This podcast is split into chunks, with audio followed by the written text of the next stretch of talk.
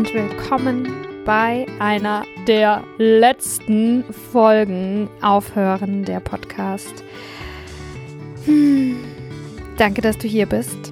Danke, dass du immer wieder kommst. Äh, danke, dass du dir die Zeit nimmst, dein Herz öffnest, was Neues hören möchtest und ähm, ja, dich so mit mir und mit den Gästen verbindest. Keine Sorge, ich werde weiterhin Podcasts machen. Ich werde aber einen neuen Namen und ähm, Branding, also der Podcast wird neu heißen und anders aussehen und ja, eigentlich noch viel besser werden. Und das ist schon ganz bald. Was aber jetzt erstmal passiert, ist, dass du kurz davor bist, ein großartiges Gespräch mit Marlene Charissé, ähm, Charissé wie Charité, dir anzuhören. Und Marlene ist äh, Dula und zum Beispiel auch die Gründerin von Muttergöttin, so heißt ihr Instagram-Account, wo sie eben Aufklärungsarbeit leistet rund um das Thema Geburt. Ähm, sie macht auch Yoni-Steaming und äh, Mondhütten, Red Tent, Frauenkreise. Und ja, was an Marlenes Geschichte wirklich so toll ist, ist, dass sie, ähm, ich will nicht zu viel verraten, aber durch einfach wie ihr Leben für sie sein sollte, ähm, wie sich das Schicksal für sie ergeben hat, war Erfolg in diesem absolut kranken System, kam für sie irgendwie schon von ganz früh an sowieso nicht in die Tüte. Und ähm, dadurch konnte sie einfach sie selbst sein und äh, entdecken, wer sie ist und, und was sie tun möchte. Und was macht sie im Moment? Ja, wie gesagt, sie ist Dula und darüber sprechen wir. Wir sprechen auch ein bisschen darüber, warum der Dula-Beruf ähm, im Moment und auch in der Vergangenheit und in der Zukunft äh, so wichtig ist für uns alle. Ne? Also wir sprechen über die Vergangenheit des Berufs, wo der herkommt und auch ähm, was jetzt verkehrt läuft. Ähm, bei Geburten in Krankenhäusern oftmals. Es ist ein super eine Folge mit Female Empowerment. Wir sprechen über Menstruation, über Verhütung, über Geburt. Ähm, wir sprechen über ihren Weg zu diesem Beruf, der ja doch nicht ganz so gewöhnlich ist. Ähm, ja, über Aufhören, Weitermachen, Berufe wechseln. Marlene hat auch studiert und hat da auf jeden Fall sehr schöne Perspektiven ähm, und ich teile auch ein bisschen aus meiner Familiengeschichte, denn ich komme tatsächlich aus einer, aus einer Hebammen-Dynastie-Familie. Und das entdecke ich selbst ähm, in den letzten Jahren mehr und mehr, indem ich einfach da Fragen stelle und darüber erzähle ich ein bisschen was. Also, ich wünsche dir jetzt ganz viel hm, Freude und Fuck Yes-Momente beim Zuhören. Berge, ähm, na, wie soll ich denn sagen, echt lange hin und her gehuschelt. Aber ja, macht nichts. Ich vertraue immer dem Universum. Das passiert so ja. oder so. Ja, ja. Ja, und ich habe auch so lange darauf gewartet, weil ich schon viel länger spüre, dass ich mehr über dieses Thema hm. lernen will und dass das irgendwann zu mir kommt. Und ja, jetzt sitzt du hier in meinem Podcast. Ich habe heimlich auf Record geklickt. Herzlich willkommen. Ich freue mich total auf die nächsten äh, Minuten mit dir hier. Mhm. Dankeschön. Schön, dass ich da sein darf. Ähm, okay, jetzt liegt an mir, dich einzuleiten. Und ich habe nicht gefragt, äh, wie ich deinen Namen richtig ausspreche. Das ist mir eigentlich immer wichtig, das am Anfang zu fragen, dass ich auch richtig sagen kann. Aber jetzt sag du, äh, wie heißt Mal du? Marlene Charisse heiße ich. Ah, es ist kein Instagram-Künstlerinnenname, sondern du heißt nee. wirklich Marlene Charisse. Ja, genau, Charisse heißt das. So wie Charité, bloß mit S. Ja. So wie das gerade, das kennen ja ganz viele. Ja, Cool. Also, heute zu Gast in diesem Podcast hier, der übrigens vielleicht jetzt zu diesem Zeitpunkt schon nicht mehr aufhören, der Podcast heißt. Ich sage das jetzt nicht mehr. Ähm, obwohl ich es gerade gesagt habe, aber herzlich willkommen in meinem Podcast Marlene Charisse. Charisse, so ähnlich wie Charité. Wir lernen auch bald, warum die Verbindung zum Krankenhaus oder die Nichtverbindung zum Krankenhaus vielleicht auch gar nicht so ein Zufall ist. Ich freue mich mega, dass du da bist, weil du arbeitest nämlich unter anderem als Doula und ähm, ich bin so äh, fühle mich so gerufen von dem Beruf seit Jahren, eigentlich seit ich ein Kind bin. Ich habe dazu selber eine ganz besondere Verbindung und ich glaube, dass ähm, ja, Gebären eins so der Themen ist, die am krassesten einfach äh, empowern sind für eine Frau. Und darum ist mir mega das Anliegen, auch dieses Thema und Berufe und Erfolg äh, in diesem Thema mit in den Podcast hier ähm, zu bringen. Und ja, ich bin einfach mega, mega gespannt, alles von dir zu hören. Ähm, wie reagieren Leute, wenn du sagst, was du tust? Wie ist so die Standardreaktion auf, was machst du eigentlich, Marlene? Und dann sagst du, ah ja, ich mach, da, da, da. Mm. Also die erste Reaktion ist, wenn man sagt, man ist Dula, dass die meisten Leute gar nicht wissen, was das überhaupt ist. Obwohl das jetzt immer mehr wird, obwohl das immer mehr wird. Ähm, viele sagen auch, äh, Dula ist das sowas wie Hebamme. Das ist auch ganz oft so, dass das, äh, dass das noch mal, dass das nicht klar ist, dass das ein Unterschied ist. Also sie wissen schon, dass es irgendwas mit Geburt zu tun hat, aber die denken, das ist sowas wie eine Hebamme und dass das ein Ersatz ist für eine Hebamme. Ähm, und dann, was habe ich, ja, entweder sie wissen es nicht oder sie denken, dass es irgendwas mit Geburt zu tun hat und sagen, es ist sowas wie eine Hebamme. Das sind die meisten Reaktionen. Und was sagst du dann? Dann sage ich, also wenn sie sagen, ach, das ist ja sowas wie eine Hebamme, dann sage ich direkt, äh, dass also dass eine He ich bin ich bin nicht medizinisch ausgebildet. Ich bin keine medizinisch, ich bin nicht medizinisch irgendwie, ich bin keine Ärztin oder irgendwie äh, auch nicht Hebamme. Und ähm, dass da ein Unterschied dazwischen ist, ob du Dula bist oder ob du Hebamme bist. Ähm, ich sage immer, um das kurz auf den Punkt zu bringen, sage ich immer, ähm, ich bin da, um die Mutter zu halten und nicht das Baby.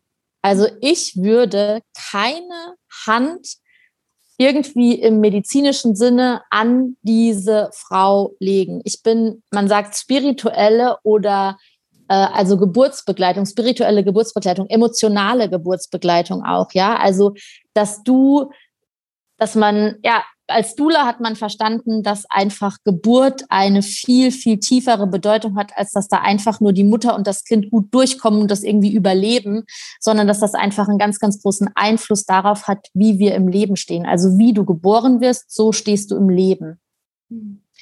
Und dass es nicht egal ist, wie man auf die Welt kommt und dass man dieses Event einfach nur überlebt, sowohl als Baby als auch als Mutter als auch als Vater, die da manchmal auch traumatisiert raus rausgehen. Also als Dula bin ich eine, helfe ich in dieser Phase des Übergangs mit Informationen und unterstütze einfach. Manchmal ist es auch einfach so, dass die sagen, zu dem und dem Thema möchten sie noch mehr Informationen, dann möchten sie sich noch darauf vorbereiten. Oder ich sage, möchtet ihr euch vielleicht mal das Thema angucken und dann gebe ich da einfach noch vielleicht ein Buch oder erzähle da was drüber, was ich weiß. Und dann dürfen sich die Eltern selbst seine Meinung machen.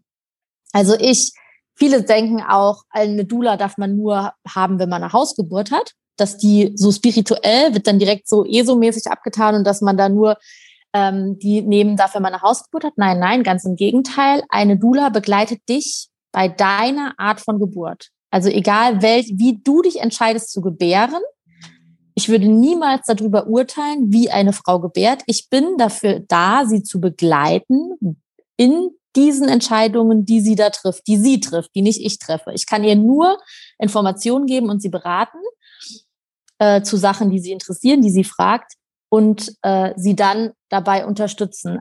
Ich sage immer, wenn eine Dula ihren Job gut gemacht hat, dann braucht die Frau mich bei der Geburt gar nicht mehr, weil sie selbst so gut mit ihrem Körper verbunden ist und so ähm, auf ihren Körper hört und das auch aussprechen kann, ja, dass sie selbst in dem Krankenhaus zu der Hebamme, zu der, wer auch, zu dem Arzt, wer auch immer da in diesem Setting ist, auch zu ihrem Mann, auch zu mir als Dula sagen kann, ey, nee, lass mich jetzt, ich mache das so und so. Mhm. Also, dass sie voll in ihre eigene Verantwortung kommt.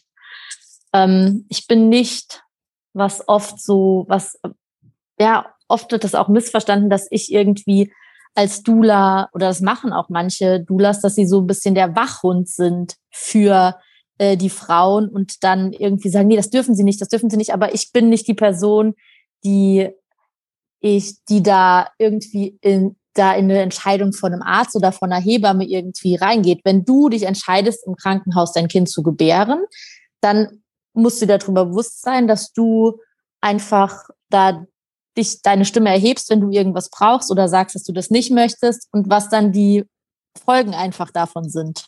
Mhm.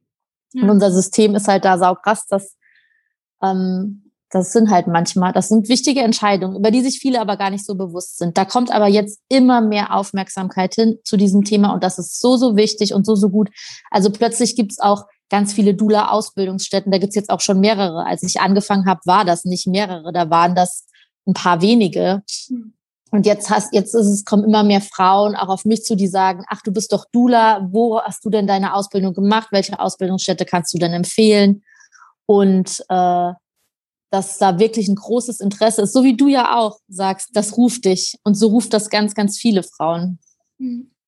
Meistens sind das Frauen, die selbst schon mal geboren haben und eine erste Traumat traumatische Geburt hatten und vielleicht dann eine zweite Geburt hatten, wo sie besser informiert waren und damit ihr Geburtserlebnis äh, verändern konnten und da mehr für sich einstehen konnten.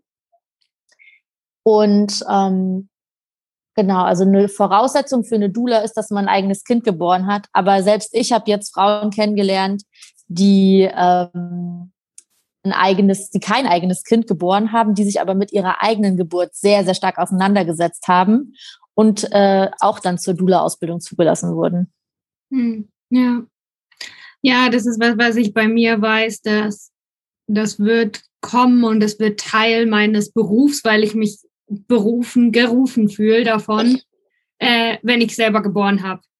Ähm, ich habe da ganz stark das Gefühl, dass ich muss auch mal selber erleben, um andere da zu unterstützen. Aber jetzt erst nochmal über das, was du alles gerade gesagt hast. Mega schön. Also es ist eigentlich Empowerment. Es geht darum, dass du die Frau so stärkst und begleitest, dass die ihre Geburt selber gut machen kann, wie auch immer die das machen will. Super mhm. krass Empowerment. Und das finde ich so geil. Das ist auch ähm, ein bisschen eine, ich sehe dann auch ein bisschen eine, äh, eine Ähnlichkeit zum Coaching. Äh, das mhm. möchte ich auch, dass meine Klientinnen zum Beispiel auch zu mir Nein sagen können, weil sie ganz klar spüren, was sie brauchen. Und äh, ich stärke das voll in Frauen, wenn die auch mir Grenzen setzen. Da sage ich, ey Baby Girl, voll geil, du bist für dich eingestanden, sogar bei mir. Ähm, mega gut. Ähm, also, aber du bist auch bei der Geburt dabei. Aber genau. viel also mehr als die Geburt, weil oft denken wir, ja, Geburt, du, oder keine Ahnung, das halt so, so stelle ich mir vor, dass die meisten Menschen darüber äh, so nachdenken. Du bist halt schwanger und auf einmal kriegst du Schmerzen und musst ins Krankenhaus. Und davor musst du noch ein bisschen kotzen. ja, so ungefähr. Ähm, genau, also ich bin auch äh, bei Geburten dabei. Die Frauen können, das ist bei jeder Dula unterschiedlich, ein Paket buchen. Manche Doulas sagen auch, sie möchten sich speziell auf das Wochenbett, also auf die Zeit nach der Geburt konzentrieren. Es gibt auch, also jetzt zum Beispiel gibt es äh, ganz, ganz viele Frauen, die sich einfach auch online oder einfach via äh, einfach via unseren ganzen Chat-Apps, unseren ganzen Nachrichtendiensten da, dass die sich einfach dann nur so begleiten lassen oder man mal einen Spaziergang zusammen macht oder mal äh, einfach in, so wie wir jetzt auch hier online einfach sich verbindet. Und ähm, da gibt's ganz unterschiedliche Angebote. Im Moment ist es selten, dass Doulas mit zur Geburt dürfen, weil eben nur eine Begleitperson erlaubt ist, meistens in den meisten Krankenhäusern. Aber wobei ich jetzt auch schon von manchen Doulas gehört habe in meiner Community, dass sie in manchen Krankenhäusern dazukommen durften. Im Moment ist halt so eine Begleitperson, da entscheiden sich die meisten für den Partner. Aber ich habe auch schon Schwangere erlebt, die sich gegen den Partner entschieden haben und für die Dula. Ähm, und dann habe ich auch schon welche erlebt, die alle rausgeschickt haben. Also das ist, also das, das da wirklich in der Geburt darf jeder sehen, wie er da begleitet werden möchte. Ich bin auch, so wie du auch gesagt hast, wenn eine, äh, eine Kundin von dir sagt, nee, ich, wenn jemand mich rausschickt während der Geburt, weiß ich auch, das ist richtig, ja, weil die einfach gerade ihren eigenen Space braucht. Manchmal ist es so, dass Geburten nicht in Gang kommen und dann, wenn die Frau alle rausgeschickt hat aus dem, aus dem Raum, dann kommt die Geburt in Gang, weil sie einfach sich auf sich konzentrieren kann und ganz bei sich ist und nicht abgelenkt ist. Ja. Ähm, bevor wir darüber reden, wie du dazu gekommen bist, können wir vielleicht im Größeren noch darüber reden. Ähm, weil Dula ist ja eigentlich ein ganz alter Beruf, ne? Und ich würde auch gerne, ohne zu viel darauf einzugehen, ich glaube, dass eine wahnsinnige strukturelle Gewalt gegen Frauen passiert in Krankenhäusern. Also ich habe da persönlich ja. eine, schon eine Meinung dazu und, und ich fände das schön, wenn, wenn wir da auch oder wenn du da auch ein bisschen was dazu sagen kannst, einfach ähm, vielleicht so ein paar Beispiele nennen, was, was passiert bei einer normalen Geburt, was du sehr kritisch siehst und wo du auf jeden Fall sagen würdest, das dürfen wir anders machen. Und ähm, ja, vielleicht auch in dem Kontext, dass es ja genau darum so wichtig ist, dass der Dula-Beruf ähm, mehr und mehr bekannt wird, dass mehr und mehr Frauen wissen, dass es sowas gibt und dass es so ein Angebot gibt und dass es so eine Unterstützung gibt. Ähm, ja, weil ich glaube, dass da einfach das Bewusstsein voll steigt, dass es halt ähm, ja auch einfach scheiße sein kann, im Krankenhaus äh, normal zu gebären, so wie es vorgesehen ist. Und dass wir da einfach bessere Lösungen brauchen. Und ich glaube, weil mehr und mehr Menschen das spüren und anders haben wollen, ähm, ja, werden, äh, wird dieser Beruf immer zum Glück wichtiger. Ne? Mhm. Kannst du so ein bisschen von der Vergangenheit und von der Gegenwart ähm, vom Gebären erzählen? Mhm. Also, Dula kommt aus dem Griechischen und heißt erstmal Dienerin der Frau. Mhm. Ja. Und ähm, wenn wir uns wirklich Geburten früher angucken, dann war das so, dass da, ähm, dass da meistens einfach eine geburtserfahrene Frau, was eine Dula auch ist, sie soll eine Geburt als Erfahrung haben oder sich einfach mit ganz viel Geburt auseinandergesetzt haben schon. Eine geburtserfahrene Frau hilft einer anderen, ja. Also da war, wir waren in diesem Tribe und da war eine Frau und die hatte schon vielleicht ein paar Kinder gekriegt und die hat auch vielleicht schon ein paar Freundinnen geholfen und die haben da sich gegenseitig einfach bei Geburten unterstützt. Ja, dann hat die eine Frau auf die kleinen Kinder aufgepasst, während die andere Frau vielleicht Wasser gekocht hat und die andere Frau vielleicht ihr den kalten Waschlappen gebracht hat und die andere Frau äh, einfach ihr den Bauch massiert hat oder was auch immer. Also alles das ist dieses Dienerin der Frau, was auch immer diese Frau braucht, um sich wohl und sicher und geborgen zu fühlen. Also früher war Geburt einfach auch tatsächlich ohne den Mann. Ja, einfach Frauen, die sich da gegenseitig unterstützt haben, weil sie waren die, die geboren haben. Und meine Traumgeburt zum Beispiel ist einfach in einem Kreis aus erfahrenen, geburtserfahrenen Frauen zu gebären. Ja, also das ist die Energie, die ich in meinem Geburtsraum haben möchte und die sollte jede Frau in ihrem Geburtsraum haben wollen. Die Energie. Jetzt kurzer Location-Wechsel. Du hast auch das Internet gewechselt. Welcome back. Welcome back, danke. Ähm, also, was haben wir gerade gesagt? Ähm, Dula früher, also Geburt früher und Geburt heute. Und ähm, als letztes habe ich gesagt, dass, mh, hm, muss ich kurz überlegen, Dula-Dienerin der Frau und dass wir, ähm, ich weiß nicht, was ich das letzte gesagt habe. Du hattest auch über ähm, die Traumgeburt gesprochen, ähm, darüber, mhm. dass Doulas einfach geburtserfahrene Frauen waren. Mhm. Und für meinen Geschmack können wir jetzt gleich dazu kommen, ähm, warum das eben auch wichtig ist. Wir haben gerade off-Record, hast du gerade einen richtig geilen Satz gesagt, den will ich kurz wiederholen. Du hast gesagt, es gibt nichts, also der, die furchtlosesten Menschen sind Frauen, die alleine gebären haben oder die eine empowernde Geburt erlebt haben weil ich dir hm. gerade off Record gesagt habe, ich glaube, wenn ich ein Kind auf die Welt bekommen habe, danach kann mir keiner mehr was. Ja. Also man merkt das einfach an einer Frau, die Veränderung, die da passiert, wenn eine Frau einmal alleine in ihrer eigenen Macht ohne irgendwelche Hilfsmittel geboren hat. Das ist so krasses Empowerment. Ähm, von deinem eigenen Körper, ja, dass du einfach da, weil das ist ja wirklich, was wir machen, wir bringen da neues Leben in die Welt und das darf man sich einfach mal auf der Zunge zergehen lassen. da ist, wir haben einen kleinen Zellhaufen, ja, eine Eizelle, die plus ein bisschen Spermium und daraus kreieren wir neues Leben und das dann zu nähren, zu halten, neun Monate und dann eben auch, aber hier in diese Welt zu bringen.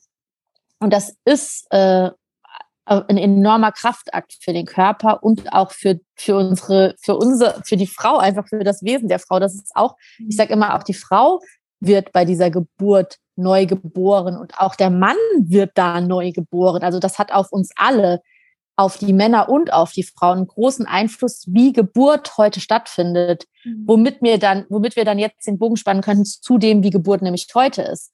Heute ist für, also Geburt kann dieses super bestärkende, kraftvolle Erlebnis sein. Ich sage nicht, dass es irgendwie da keinen Schmerz gibt oder sowas. Ja, viele, die aber die Geburt als was Bestärkendes, als was Empowerndes erfahren, äh, sagen, sie konnten, das war nicht wirklich schmerzhaft, das war eher wie so ein Druck. Also die beschreiben, die differenzieren da diesen Schmerz. Also dass das ein kraftvoller Schmerz war und nicht ein, ja, halt nicht irgendwie so was Angstmachendes oder sowas. Und ähm, was heute aber ganz oft passiert bei der Geburt, ist Trauma. Hm. Einfach, dass wir ähm, Frauen kommen in das Krankenhaus und ihnen wird gesagt, setzen Sie sich mal, ziehen Sie den Kittel an. Das heißt, du bist schon mal direkt so krank hier in diesem Krankenhaus, ja. Äh, du kannst, vielleicht kommst du noch in den Rollstuhl, wirst noch dahin gefahren, weil du kannst das ja alles gar nicht mehr alleine. Dann ist die Umgebung nicht perfekt für eine Geburt, ja. Also für eine Geburt sollte, solltest du dich ganz, ganz sicher fühlen. Sollte, es sollte dunkel sein, wie in so einer Höhle.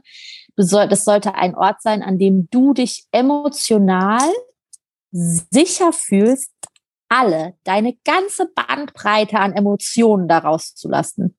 Hm. Das muss, das und alle Personen, ah, ich weiß ja auch wieder, was ich vorhin sagen wollte die Geburtsatmosphäre, die du schaffen möchtest mit den Personen, die du bei deiner Geburt hast, also dein Geburtsteam, sei das die Hebamme, der Arzt, was auch immer, die Geburtsatmosphäre, die man schaffen sollte und am besten auch will, ist, dass alle in diesem Raum glauben, dass du gebären kannst.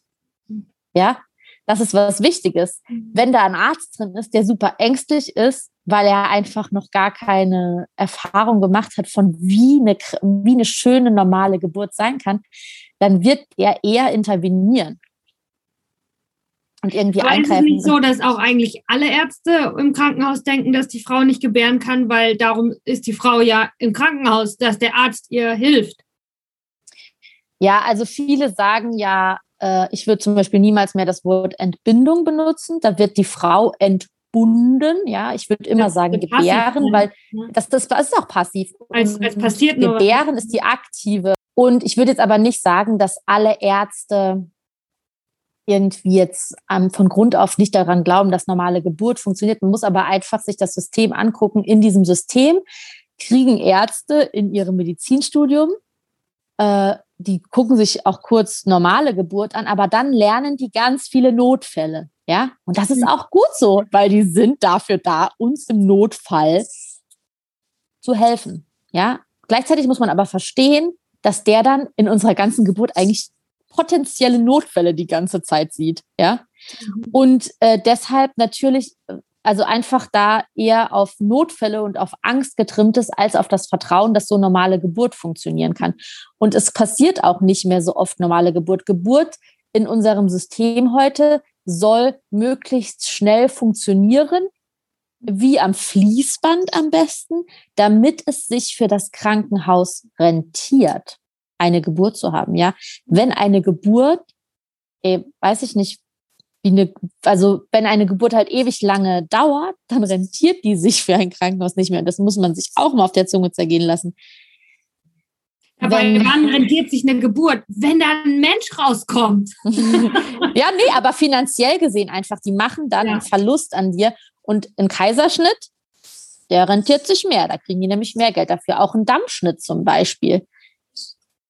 Und ähm, das davon, darf, damit können die dann noch Geld verdienen mit einer normalen Geburt, die super lange dauert. Das ist für die eher ein Verlust.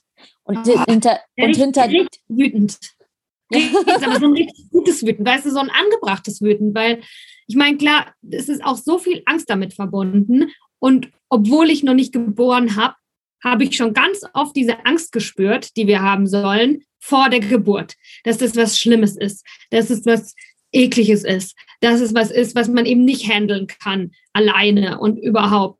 Und übrigens äh, sehe ich auch eigentlich genau das Gleiche vom Sex oder beim Schwangerwerden. Als ich 15 war, war die größte Angst, die mir gemacht wurde, dass ich schwanger werden kann. Und darum habe ich die Pille verschrieben bekommen. Mhm. Mit 15. Das ist eine fucking so eine strukturelle Gewalt gegen junge Mädchen, gegen ihren eigenen Körper, gegen ihre eigene Sexualität, gegen die Pussy auf der Welt, das macht mich richtig, richtig wütend. Ne? Dabei können wir, es, es, es sind nur ein paar Tage im Monat, wo wir schwanger werden kann, mhm. können. Es wäre viel empowernder, wenn wir über unseren Zyklus lernen und über unsere Ovulationsphase, als dass wir diese Angst vorm Schwangerwerden und dann mhm. die Angst vorm Gebären gefüttert werden. Und mich wundert es auch überhaupt nicht, dass dass es weniger natürliche Geburten gibt oder weniger hm, Nicht-Notfallgeburten, weil wir ja auch weniger an uns selber glauben, weil wir ja auch mhm. mehr irgendwie erzählt bekommen, dass es was, was, was, was Schweres ist, was wir nicht können. Na, dann können wir es auch mhm. nicht. Und ja. darum bist du da auch so ein geiles Gegengewicht. Du hast ganz, ganz viel, ganz, ganz viel goldene Sachen, die du gerade gesagt hast. Also es gibt verschiedene mh, Punkte, die ich nochmal hervorheben möchte. Und zwar einmal, was du gesagt hast, die Angst vor schwanger werden. Ne? Das ist schon mal ein ganz, ganz großes Thema, dass wir alle, also schwanger werden, ja, wir denken alle, oh Gott, wir können irgendwie hier direkt schwanger werden, das, das ist in ganz, ganz vielen Köpfen von uns drin, dass das eine ganz große Gefahr ist, schwanger zu werden.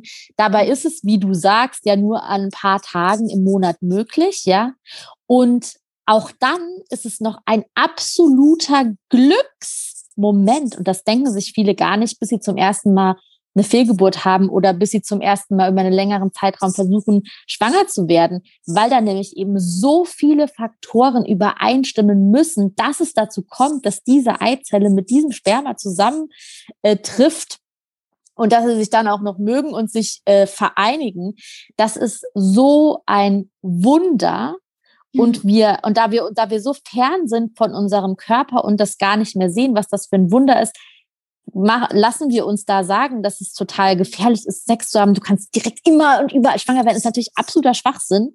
Ähm, wenn, wenn ich heute eine Tochter äh, hätte in gebärfähigen Alter, würde ich ihr anstatt einer Pille einen ähm, Zyklus ja, einen Zykluscoach würde ich ihr einfach zur Seite stellen und würde sie in irgendeinem Kurs einbuchen, wo sie ganz genau über ihren Zyklus Bescheid weiß, dass sie selbst sagen kann, ey, das ist mein fruchtbarer Tag.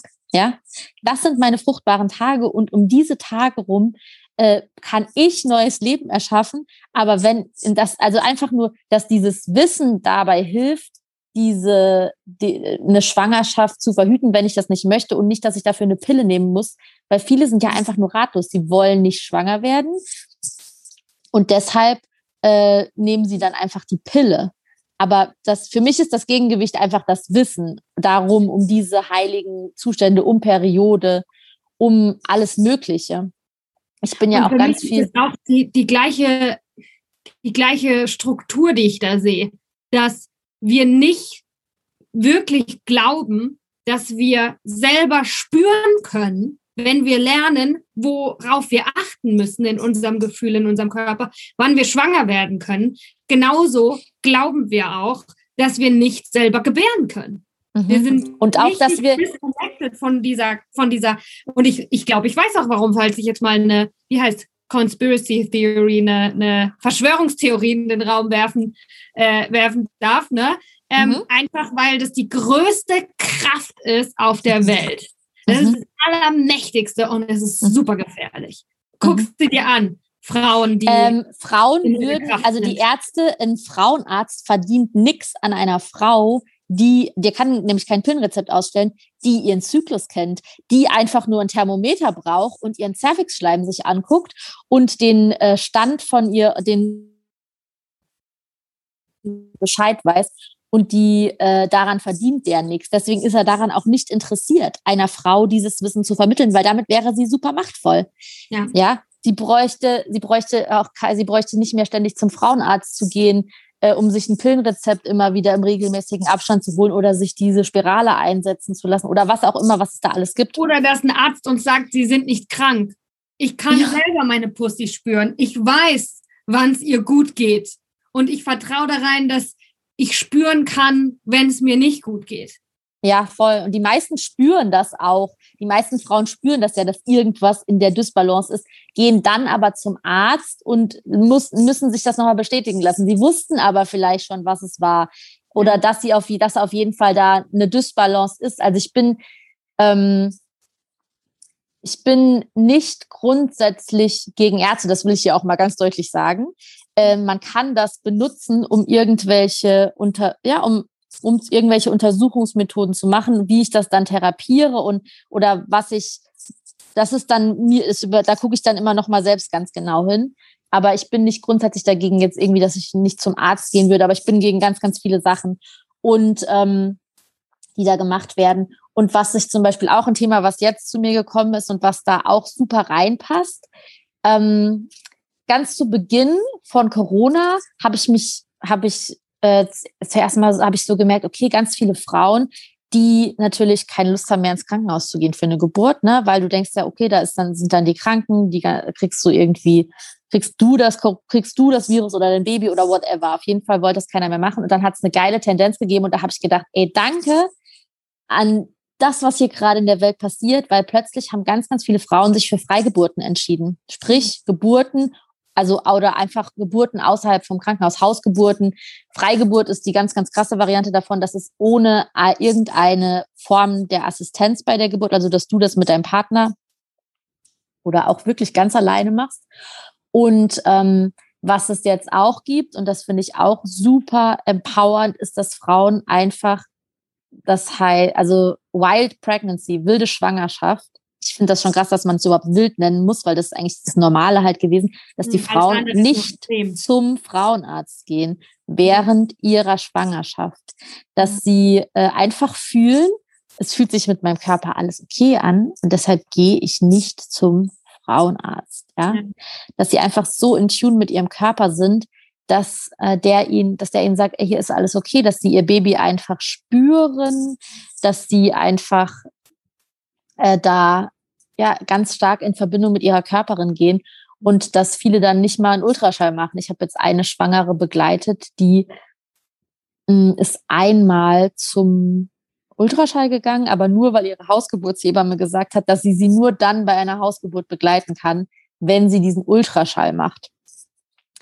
Ähm, denn nur deswegen ist sie hingegangen. Aber ich kenne auch ganz viele, die einfach gar nicht zum Frauenarzt gehen und auch einfach und dann einfach, die haben eine wilde Schwangerschaft und dann auch eine, eine Geburt zu Hause ohne irgendwelche Leute, die ihnen da assistieren. In Deutschland ist das, da gibt es noch ein paar Sachen zu beachten irgendwie, aber das in Australien zum Beispiel ist diese Welle ganz, ganz groß, dass die einfach zu Hause wild und frei gebären. Hm, ja. Normal gebären. Ja, alles andere ist gezähmt eigentlich. Mhm.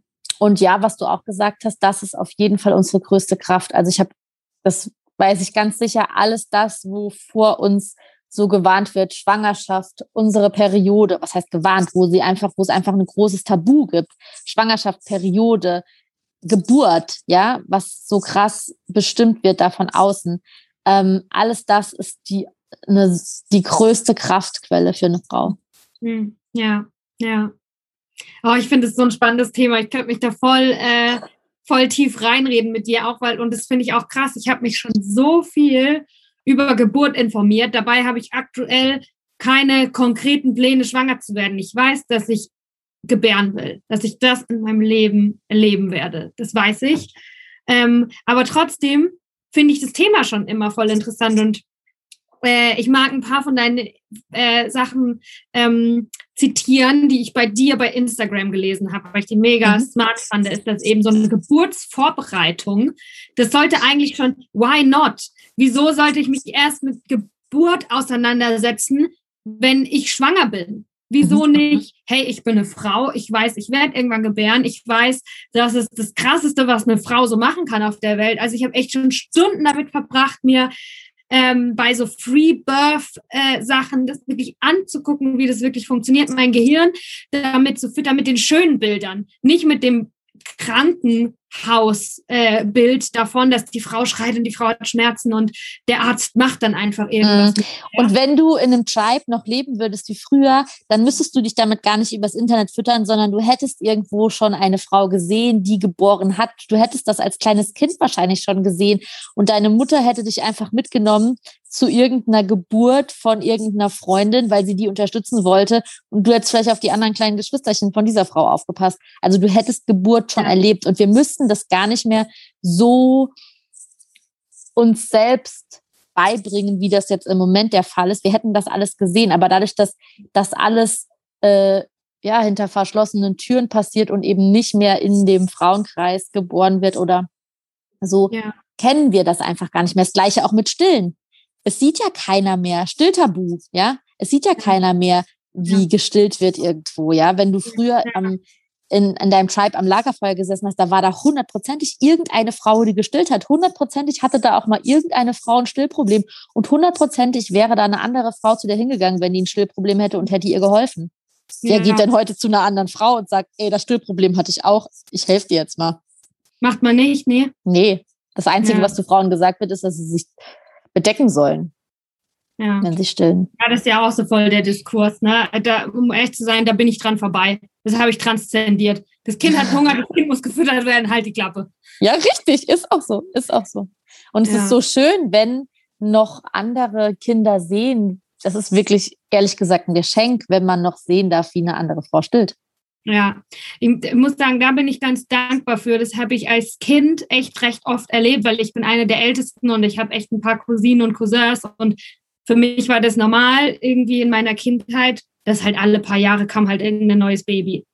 Da war eine Geburt und dann hat man dann nach der Geburt hat man die zu Hause besucht und alles war ganz ruhig und du musstest vorsichtig sein und wie riecht das Baby? Und ich habe richtig oft äh, eine Stillung gesehen als Kind. Das war normal, dass ich die Brüste von meiner Tante sehe, wie die das Kind stillt. Und es war auch normal für mich zum Beispiel, dass ich Babys wickel.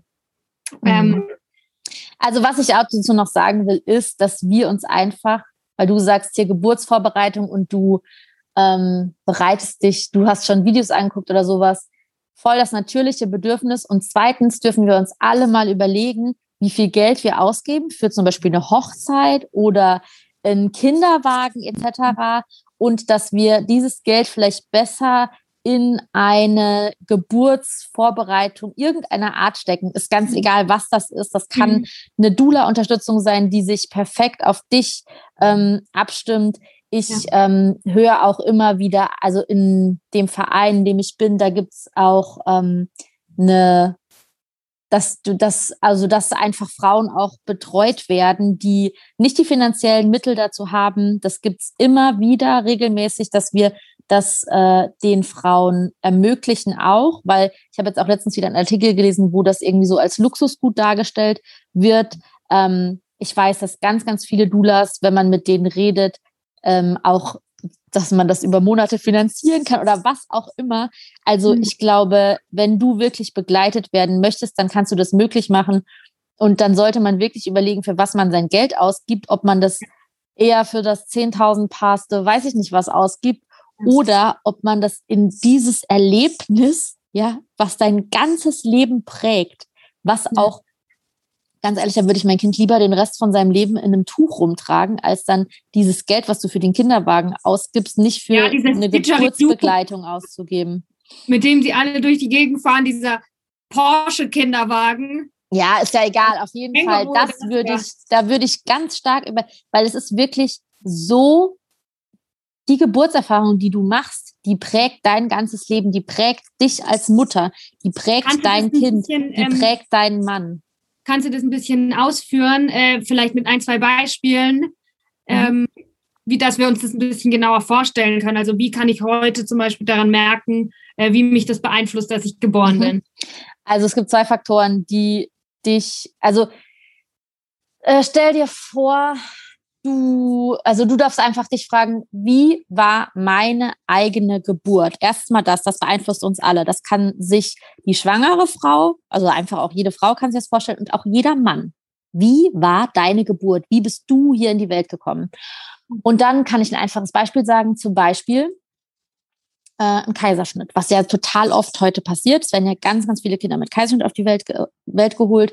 Ähm, dass das Kinder sein können, die in ihrem Leben Menschen werden, die immer ein bisschen Support brauchen, die so diesen letzten Step nicht alleine gehen zum Beispiel. Oder auch wenn eine Intervention gemacht wird, kurz vorm Ende der Geburt, und das würde das vielleicht auch alleine schaffen, aber das sind einfach Faktoren, die diesem Kind, die dir als Seele, wie du hier auf die Welt kommst, sagen, ähm, du brauchst am Ende, du schaffst das nicht ganz allein, du brauchst immer ein bisschen Support.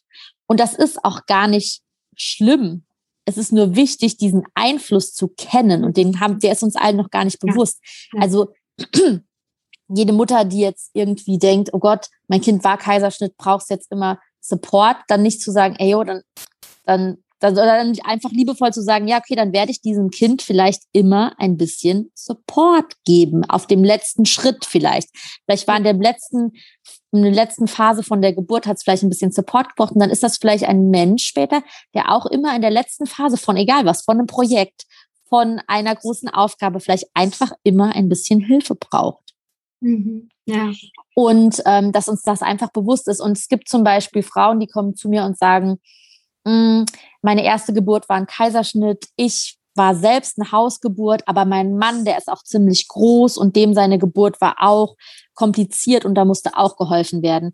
Das zeigt mir ganz deutlich, dass äh, sie da, dass diese Geburtsgeschichte, die auch der Mann mit in eine Geburt bringt, dass die auch einen ganz großen Einfluss hat, ja, dass sie da, dass der nicht denkt, dass seine Kinder auf normalem Weg auf die Welt kommen können, weil er auch nicht auf normalem Weg auf die Welt gekommen ist und sie das dann einfach übernimmt, obwohl sie selbst auf normalem Weg gekommen ist und ihr Körper, der Körper von den Frauen ist meistens ziemlich schlau, der baut keine Kinder, die da drin stecken bleiben für immer, ja. Das darf man, also ich habe eine Frau zum Beispiel, die hat einen Gebärmutterriss gehabt. Das ist eine, war eine Dula-Schwester von mir in der Ausbildung.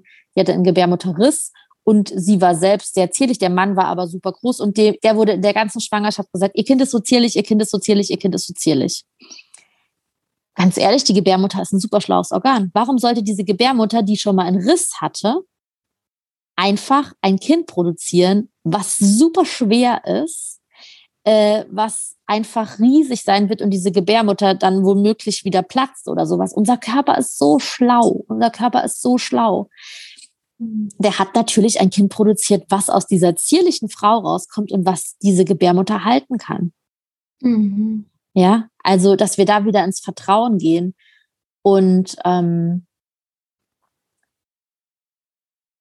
Ja, und gleichzeitig kenne ich auch Geschichten von Frauen, die sagen, ey, das Kind geht hier so nicht raus aus meiner Gebärmutter und dann sagen, du musst mir jetzt helfen zu dem Arzt und die verlangt sich dann einen Kaiserschnitt während ihrer Geburt und danach sagt der Arzt, ah ja, wäre, ähm, war, war gut, dass wir einen Kaiserschnitt gemacht haben.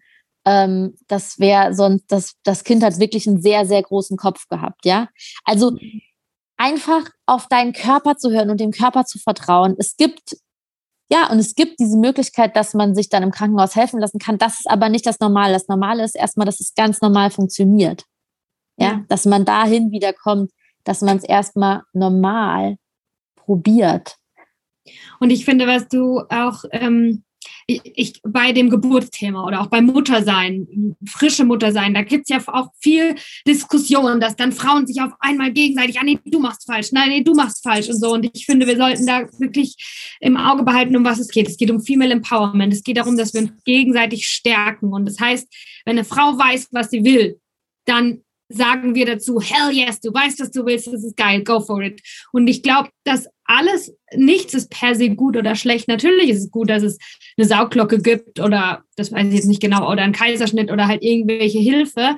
Aber wenn das von einer Energie kommt von, ich will das jetzt und nicht, oder ich entscheide mich dafür, dass ich das jetzt brauche und halt nicht, mhm. ähm, ich, ich glaube, dass ich es anders gar nicht kann.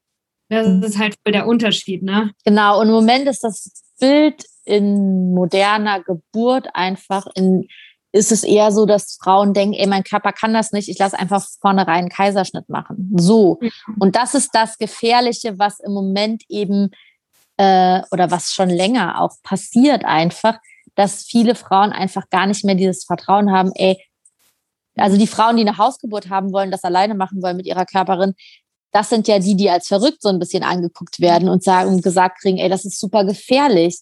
Dabei ist es, wenn du eine Hausgeburt machst, das Interventionsrisiko halt viel, dass du in diese Interventionskaskade reinkommst, das ist viel, viel geringer zum Beispiel. Ja. Und ähm, schon alleine, also in deinem Körper spielt sich eine während einer Geburt gehen bestimmte Hormone, eine Kette von Hormonen, die da reagiert und die die bestimmten Funktionen bei einer Geburt, dass das sich alles, dass das alles weich wird und dass äh, du da, dass da einfach verschiedene Faktoren, die da mit beeinflussen, um eine Geburt möglich zu machen in deinem Körper.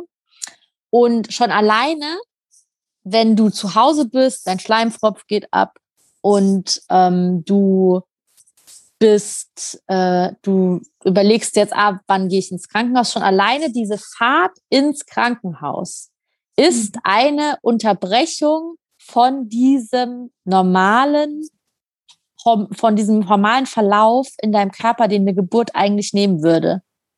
Ja, schon das ist die erste Unterbrechung. Und ich weiß nicht, ob du das kennst, wenn irgendwie zum Beispiel Katzen gebären und sie werden gestört dann stockt die Geburt und dann suchen sie sich einen neuen safen Platz und dann geht die Geburt weiter nach einer Zeit. Mhm. Und so ist das auch mit unserer Körperin. Wenn wir uns in irgendeiner Form gestört fühlen und viele Faktoren, die heute so vor einer normalen Geburt im Krankenhaus zum Beispiel passieren, die sind einfach solche Punkte, an denen eine Geburt einfach leicht dann stocken kann. Ja. Ist einfach so. Ja. Das heißt, der Grund, warum es so viele Interventionen gibt im Krankenhaus, ist nicht, dass wir das nicht können, sondern dass da einfach schon das ganze Surrounding schon wie halt eine Krankenhausgeburt abläuft, dazu führt, dass es Komplikationen geben muss oder geben kann, leichter. Mhm. Also was ich vorhin gesagt habe, Faktoren, die zu einer guten Geburt beitragen, ist zum Beispiel auch einfach Dunkelheit. Und das ist schon ein Faktor, der in den meisten Krankenhäusern nicht gegeben ist. Also als Dula gehe ich ganz oft in Räume rein und mache erstmal das Licht aus. Mhm. Ja, keiner möchte, äh, kein Körper möchte in krasser, greller Krankenhauszimmerbeleuchtung ein Baby kriegen. Mhm. Ja. ja. es muss dunkel sein, so wie eine Höhle sollte sich das anfühlen. Das habe ich auch letztens bei Instagram geschrieben, dass äh, Geburt so intim ist wie Sex und dass du dir so eine Atmosphäre, wir kennen das alle vom ersten ersten Date, vom ersten Mal oder sowas, dass man sich Kerzen aufstellt oder irgendwie sich da schön macht und schöne Musik. Und genau diese Atmosphäre sollten sich ganz, ganz viele Frauen entweder zu Hause schaffen oder im Krankenhaus auch. Man kann sich ja da auch Musik mitnehmen, das machen ja auch ganz viele und auch mhm. da kann man zum Beispiel auch LED-Kerzen aufstellen oder sowas. Einfach sich da eine geile Atmosphäre machen, äh, dass du dich dort wie in dieser Geburtshöhle fühlst. Hm. Ja. Oh Gott, ich könnte mit dir noch so viel über Geburt äh, reden. Ich würde aber auch gerne noch ein bisschen äh, mh, hm, über halt deinen Beruf sprechen oder dass es ja dein Beruf ist. Ne? Äh, und ich würde auch noch gerne äh, wirklich äh, Personal Sharing machen. Ich habe nämlich gerade vor ein paar Tagen mit meiner Oma darüber geredet. Ich komme nämlich aus einer Hebammen-Dynastie und es ist richtig krass und ich glaube, ich fühle mich darum auch so gerufen. Und obwohl es ein Interview ist und du hier bist, um zu reden, würde ich da auch gerne ein bisschen. Ja, voll gern. Ich will das ähm, alles hören. Teilen. Also wer soll erst? Soll erst ich meine Hebammen-Dynastie oder magst du erst ein bisschen erzählen, wie das zu deinem Business wurde und so? Also ich kann erst erzählen, wie das zu meinem Business wurde. Ich fange einfach an. Ja.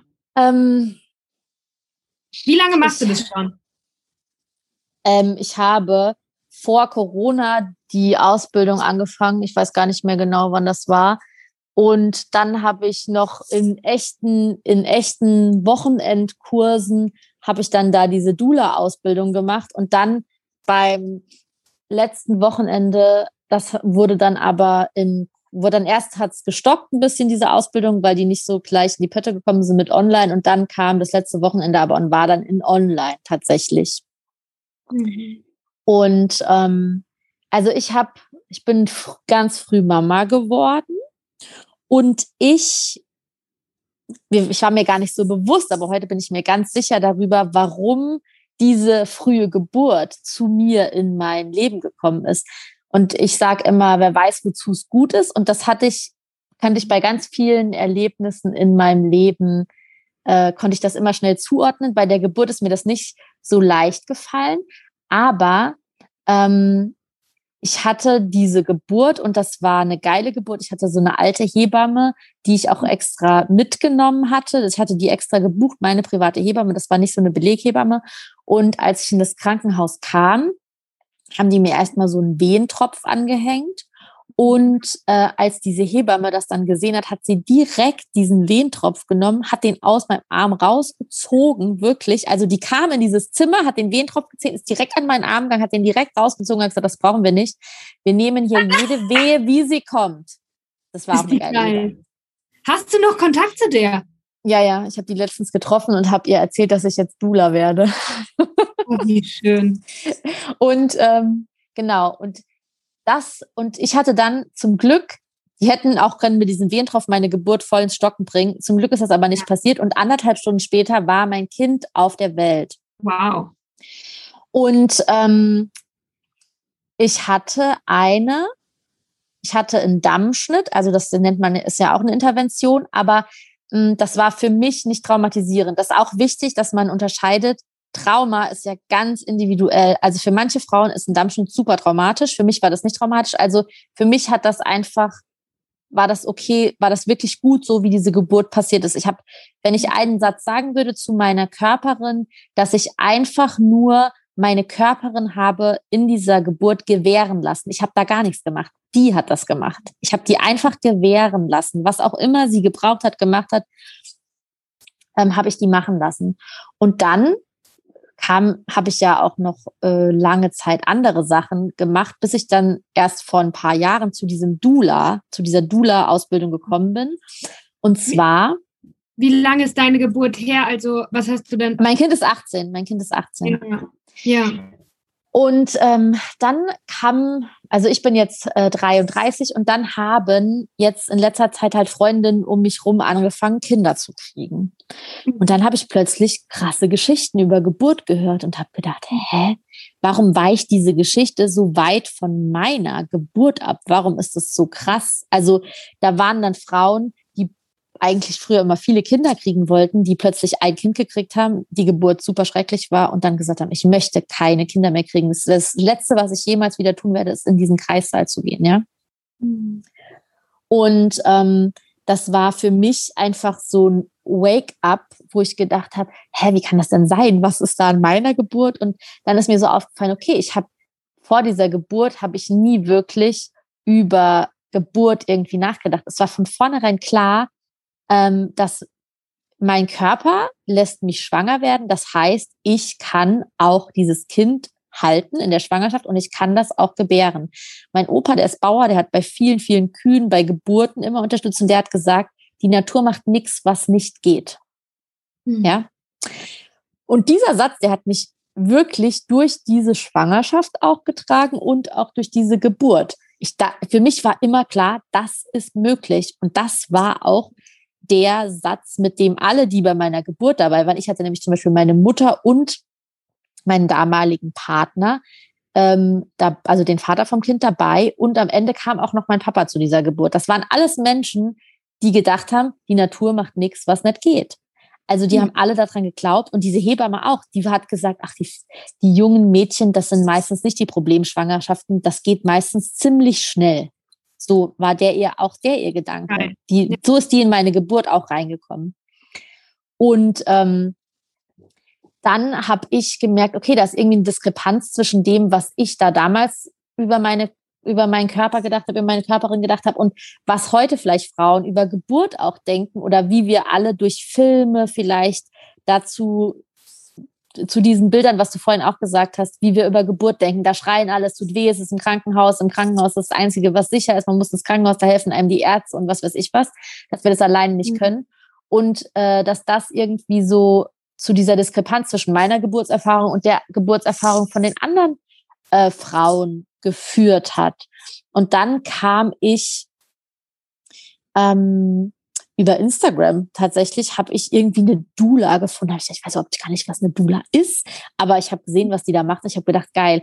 Und am Ende von dieser Dula-Ausbildung, weiß ich noch ganz genau, habe ich in meiner Abschlusspräsentation gesagt, dass ähm, diese Ausbildung, also die hat mich ganz klar dahin gebracht und mir gezeigt, das ist, warum du schon so früh in deinem Leben Schwangerschaft erlebt hast. Du möchtest Frauen dabei oder ja, ich will auch Männer begleiten, auch bei diesem Übergang, in diesem Über, in dieser wichtigen Phase des Übergangs.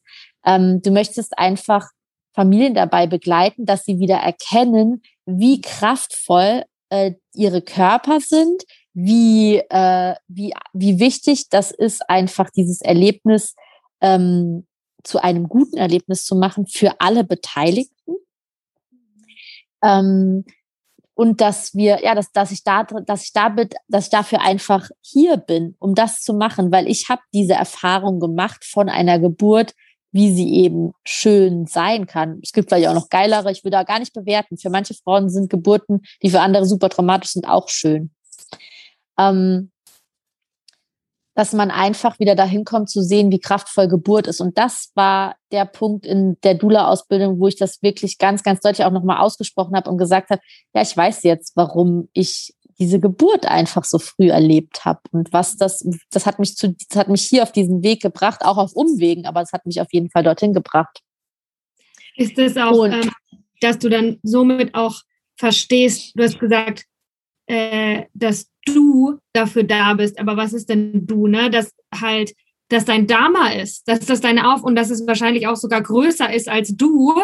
Ähm, aber, und ich stelle mir vor, dass dir ähm, diese Verbindung oder dieses Vertrauen oder dieses Inner Knowing auch hilft, um da über Unsicherheiten und über Challenges, die wir ja so haben, wenn wir uns selbstständig machen. Ne? Also, ist es gut genug? Wie ist mein Preis? Wie ist mein Brand? Mag das überhaupt? Bin ich gut genug? Kann ich das? Da, da, da. Aber wenn du einfach weißt, ich bin hier, weil ich das tun soll, das hilft dann voll, ne? um, um das auch wirklich einfach zu machen und um sich nicht aufhalten zu lassen von solchen hm, ja, Details, Unsicherheiten, Selbstzweifel, Perfektionismus, alles Mögliche, was die ganzen Steine, die wir aus dem Weg räumen müssen, wenn wir selbstständig werden. Mhm, auf jeden Fall. Ähm, ich, mh, mm, wie soll ich das sagen? Dadurch, dass ich diese Geburt halt schon so früh habe, habe ich nie in irgend, also das haben, es hat niemand von mir erwartet, irgendwie, dass ich jetzt ein gutes Abi mache oder sowas. Da gab es irgendwie keinen Druck mehr, weil sie dachten, ey, mhm. Hauptsache sie macht halt irgendwie noch was. Hauptsache sie macht was aus sich so ungefähr. Und ähm, da war, äh, deswegen habe ich nie mehr so richtig in ein System reingepasst und es musste auch gar nicht irgendwas in einem bestimmten Zeitraum noch erledigt werden. Die haben sich einfach gesagt, ja, vielleicht bleibt sie auch noch sitzen. Ich bin dann aber nicht sitzen geblieben, aber vielleicht, also vielleicht, ähm, da ist dann ganz viel Druck von mir abgefallen, so dass ich ziemlich schnell mein einfach mich davon frei gemacht habe, was hier mhm. andere einfach in diesem System von Frauen in meinem Alter erwarten. Oh, geil. Das war ja voll der Segen für dich. Ja. Und auch, aber auch gut, dass du es so erkennen kannst, weil du kennst es ja nicht anders. Ja, aber, ja genau. Ich habe äh, das dann immer gemerkt deiner, an anderen. Ja. Und habe mich ja. immer gefragt, warum empfinde ich eigentlich nicht diesen Druck? Und dann habe ich mir, habe ich mir immer so gedacht, ja, es hat einfach, viele Sachen wurden einfach von mir nicht so erwartet wie vielleicht von mhm. anderen. Erfolg ähm, in diesem Krankensystem war für dich eh keine Option, dann konntest du einfach du selbst sein.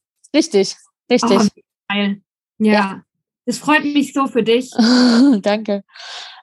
Genau, und das war, ähm, das war auf jeden Fall sowas, was ich, warum, warum es für mich irgendwie einfacher war, da krass dem zu mhm. folgen, was sich für mich richtig angefühlt hat. Also es war irgendwie, das war ja dann auch schon, ich hatte, ich hatte davor, ich hatte erst mal Pharmazie studiert, dann habe ich noch Journalismus studiert und dann ähm, habe ich danach erst das mit der Dula angefangen, ja. Also irgendwie so, das würde ich auch heute irgendwie jedem raten, einfach so das zu studieren, wo du denkst, das ist irgendwie richtig, oder das zu machen, wo du denkst, das ist irgendwie richtig. Und wenn du dann aber merkst, das ist es nicht mehr, auch einfach dazu vertrauen, dass das, was du dort gelernt hast, was ist, was du auf deinem weiteren Weg noch brauchst, weil das kann ich auf jeden Fall bestätigen. Ich habe aus allen diesen Studien was mitgenommen. Ich habe auf dem Pharmaziestudium so viel Kräuterwissen mitgenommen, was ich heute beim Joni-Steaming äh, benutze. Ich habe aus meinem Journalismusstudium auch ganz viel Medienkommunikation und so Sachen mitgenommen. Mhm. Und äh, da habe ich überall ganz wichtige Sachen mitgenommen. Und ja, wie ich auch vorhin gesagt habe, aus der Geburt halt auch, also aus allem, was wir erfahren, nehmen wir einfach oder welche Studienwege wir gehen oder welche Ausbildung wir machen, dann lernen wir überall was. Und wenn es nur ein Mensch ist, den wir dort kennenlernen und der uns irgendwie zu einem anderen geilen Ding hinbringt, was eigentlich uns mehr entspricht. Also da immer sich selbst zu folgen und nicht zu denken, ey, nur weil ich das jetzt angefangen habe, weil ich finde, das ist sau oft in unserer Gesellschaft so. Und obwohl sich das gar nicht mehr richtig jetzt für mich anfühlt, muss ich das jetzt irgendwie fertig machen oder weitermachen. Früher habe ich immer diesen Satz gesagt, ähm, äh, ich bin eigentlich nie kein Mensch, der irgendwas aufgibt, aber das fühlt sich jetzt einfach nicht mehr richtig für mich an. Also ich habe ich habe ähm, ganz oft Sachen, ich glaube aus Sicht von anderen habe ich ganz oft Sachen aufgegeben. Mhm. Aber ich denke mir so, nee, ich habe einfach, und ich habe immer schneller im Laufe dieser Zeit dann gemerkt, ah nee, das ist doch nicht richtig für mich. Ich will doch jetzt was anderes machen. Bei den Pharmaziestudien, da habe ich noch sehr lange verweilt, obwohl ich schon lange wusste, dass das nicht mehr das Richtige für mich ist. Und dann bei dem nächsten Studium habe ich das schon schneller gemerkt, dass das nicht mehr das, dass das zwar auch geil ist, aber und ist auch was ist, was ich gut kann, aber dass es auch nicht unbedingt meine, meine Seelenaufgabe hier ist. Und dann kamen erst durch, durch meinen eigenen Heilweg eigentlich, äh, für meine Gebärmutter kamen dann einfach diese Frauenthemen mehr in mein Leben. Und ich habe dann so gemerkt, okay, eigentlich alles, was ich mache, Geburt, Periode, alle diese Themen, das ist alles krasses Empowerment, einfach für die Körperin der Frau, für dieses, ja, einfach, dass wir wieder an uns glauben, in jeder Form, dass wir einfach merken, dass alles das, was tabuisiert wird, wie Geburt, Periode, whatever, dass das alles unsere krasse Kraftquelle ist. Hm. Ja. Oh, ist das schön. Voll schön. Magst du jetzt erzählen? ähm, ja, und danach will ich noch wissen, was die Zukunft bringt, ne? Ach so, ja. Also, ja, erzähl du äh, aber erstmal, erzähl mal deine Hebammengeschichte, wer weiß, was daraus noch entsteht. Ja, also ich komme wirklich aus einer Hebammen-Dynastie-Familie. Ähm, und ich habe da, ich seit ein paar Jahren wurde mir das irgendwie bewusster. Ich habe ja schon vor vor einiger Zeit äh, den Ruf gespürt oder einfach so, oh mein Gott, ich bin eine Hexe. Oh mein Gott, sie ist auch eine Hexe. Oh mein Gott, wir sind alles Hexen. Und ich habe mich mehr und mehr kennengelernt. Ne? Und ich glaube, so bin ich auch auf den Trichter gekommen, dass ich dann auf einmal gesehen habe, ein Moment, meine Oma, sie ist auch eine. Natürlich. ähm, ja, also bei mir in der Familie ist es so, dass und auch dieses das Business-Thema äh, und auch das Frauen-Business-Thema ist tatsächlich was, was ich auch vererbt habe. Also meine Oma war selbstständig und es auch zu einer Zeit, wo das halt noch nicht so normal war, dass Frauen überhaupt ja eigentlich Geld verdienen können. Mhm. Und ähm, von meiner Familie mütterlicherseits, das ist die Hebammen-Dynastie. Ähm, die Tante von meiner Mutter, die Erika, die ist jetzt 92 und sie wohnt jetzt im Moment auch noch in dem Haus, äh, oder sie hat das schon ihr ganzes Leben gelebt, wo ihre Tante, das war ein Geburtshaus. Und es war halt normal. Meine Oma hat auch ihre ersten zwei Kinder so zur Welt gebracht, dass man, dass das normal war, dass man nicht ins Krankenhaus geht, sondern in das Geburtshaus. Und das finde ich so krass. Das hat mir die Eri vor ein paar Jahren zum ersten Mal erzählt. Ja, wusstest du eigentlich, dass das hier ein Geburtshaus ist? Ich sitze da, gucke nach oben und die sagt, ja, ja, in dem Zimmer da. Das ist einfach in diesem Haus so viele Menschen geboren worden. Das ist ja wirklich also einfach ein krasser Moment, die Geburt. Ne? Wir werden super kraftvoll. In diesem Leben nur einmal geboren, die Seele kommt und der Körper und ja, ähm, finde ich einfach mega krass. Und so habe ich das dann ja Stück für Stück auch mehr nachgefragt, äh, was es eigentlich bedeutet und ähm, ja darüber auch mehr gelernt und vor, erst vor ein paar Tagen war ich mit meiner Oma spazieren und habe sie nochmal da genauer gefragt und die Tante Babette, das war die Tante von meiner Oma, die hat das, äh, die war Hebamme und dann haben noch andere Frauen in meiner Familie auch diesen Beruf quasi übernommen. Und die, das war damals bei der, ich weiß jetzt nicht in welchem Alter das war, aber meine Oma ist 82 und ihre Tante, also quasi noch eine Generation davor, ähm, die war auch richtig krass erfolgreich. Das war, die hat einen Arsch voll Geld damit gemacht. Das war voll der krasse Beruf damals, weil halt voll viele Frauen gebärnt haben und äh, sie dann gebraucht wurde. Aber das war halt auch voll ihre Leidenschaft, ihre Aufgabe. Meine Oma hat mir gesagt, die ist bei Wind und Wetter. In jeder Jahreszeit ist die mit dem Fahrrad in alle Dörfer gefahren, die da in der Nähe war. Die, die war diejenige, die, die gekommen ist und eben dann Frauen bei der Geburt unterstützt hat. Wow, wie schön. Ja, ja. Und dann habe ich auch meine Oma gefragt, was hast du denn von der so gelernt, von der Babette? Und sie hat zum Beispiel, was sie mir gesagt hat, war, dass die Tante Babette ihr beigebracht hat, dass man bei der Geburt nicht schreien soll, dass man bei der Geburt auch nicht schreien muss. Und das ist halt sowas, was wir voll falsch heute erzählt bekommen, dieses Bild. Aber dann geht halt die ganze Energie hier oben raus und man soll eher die Energie halt nach unten bringen. Und meine Oma hat mir erzählt, in ihren ersten beiden Geburten, die hat sie mit ihrer Tante zusammen bekommen, da hat sie nicht geschrien und es war prima. Und bei ihrer dritten Geburt, und sie hat insgesamt vier Kinder bekommen, bei ihrer dritten Geburt ist sie ins Krankenhaus gekommen und sie hat dann gehört, wie die Krankenschwester was über sie gesagt hat, was Fieses. Mhm. Und dann hatte sie einen Geburtsstillstand. Hat meine Oma mhm. gesagt, jetzt kann ich nicht mehr. Mhm. mhm. Weil sie sich halt nicht sicher gefühlt hat und nicht wohl mhm. gefühlt hat. Ne? Mhm. Ja. Und das war nicht so ein geiles Erlebnis. Aber ich merke das halt voll, ja, das, und das ist auch für mich, um echt zu sein, so ein Heilungsprozess, dass ich mehr und mehr auch irgendwie so in die Ahnenforschung gehe und mich damit auseinandersetze, wie waren meine Vorfahrinnen? Was waren das für Leute? Und auch mir das erlaube und das anerkenne, dass ich da auch was mitbekommen habe. Weil irgendwie denke ich mir so, ich habe ja gar nichts dafür getan. Ist das jetzt nicht ein bisschen faul oder blöd, wenn ich einfach so sage, ja, also das ist halt was irgendwie, das steckt in mir, aber ich habe nichts dafür getan. Ich bin ja selber nur geboren, ne? Aber ähm, ich glaube schon, dass uns das beeinflusst, was die Menschen vor uns gemacht haben. Mhm. Selbst unsere Eltern natürlich und unsere Großeltern, aber selbst die Menschen, die wir eigentlich nicht kennen, äh, weil die gestorben sind, bevor wir geboren wurden. Ähm, mhm. Ich glaube, das, das hat einen Einfluss oder ich kann das einfach spüren, weil ich weiß, dass ich noch als Kind war ich auch immer schon, und ich glaube, das ist wahrscheinlich nicht bei jedem Kind so, aber ich war immer neugierig auf Geburt. Mhm. Ähm, die eine Freundin von meiner Mama war Hebamme und ich weiß noch, ich fand das voll geil als kleines Mädchen, dass die Hebamme war und fand das so voll spannend und ich fand das war immer eine ganz angenehme Frau. Ich mochte voll ihre Energie. Mhm. Ja. Ich will was dazu sagen. Ja, hm. sag. Und zwar finde ich das voll ganz wichtig, was du gerade sagst, um zu gucken, ähm, was was deine Seelenaufgabe ist oder für was du losgehen möchtest, um das irgendwie zu gucken. Und das ist bei, bei mir ist das so, das ist mir, das ist mir erst letztes Jahr aufgefallen. Ich habe letztes Jahr mein altes Spielhäuschen im Garten mit meinem Papa zusammen renoviert. Das ist so ein Gartenhäuschen slash Spielhäuschen, das ist schon groß. Und zwar habe ich das renoviert, um in diesem Gartenhäuschen Workshops zu machen mit Kräutern, wo mhm. man so mit Pflanzenfarben färbt, wo man alte T-Shirts einfach upcycelt und damit Pflanzen äh, mit Blüten auch die färbt.